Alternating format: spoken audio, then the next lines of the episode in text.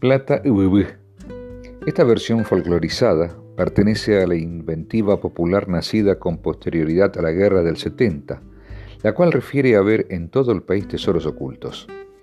La corriente más fuerte toma raíces firmes en el hecho de que durante la llamada Guerra Grande, iniciada en 1865, las familias paraguayas debieron poner en salvo sus caudales, grandes o pequeños, para impedir que los invasores se apoderaran de ellos.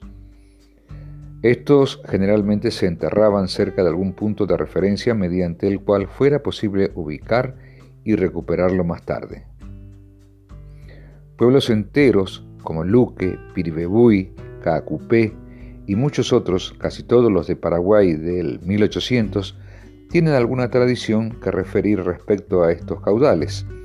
La campiña en estos relatos no se queda atrás sumando detalles de su propia cosecha y abundosa inventiva.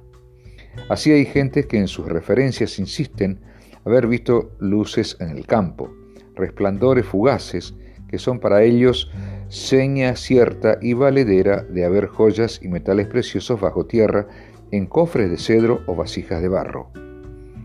Se dice que un perro blanco, sin cabeza, ronda esos depósitos ocultos, custodiándolos y que pocas personas están en condiciones de hallarlos y disfrutar de ellos, pues estas advenedizas dotes van destinadas a premiar las prendas morales de los hombres. Estos favorecidos de la suerte, generalmente, en la leyenda, dan con los tesoros enterrados fácil y ocasionalmente en tanto que los profesionales, asiduos buscadores muchas veces resultan burlados.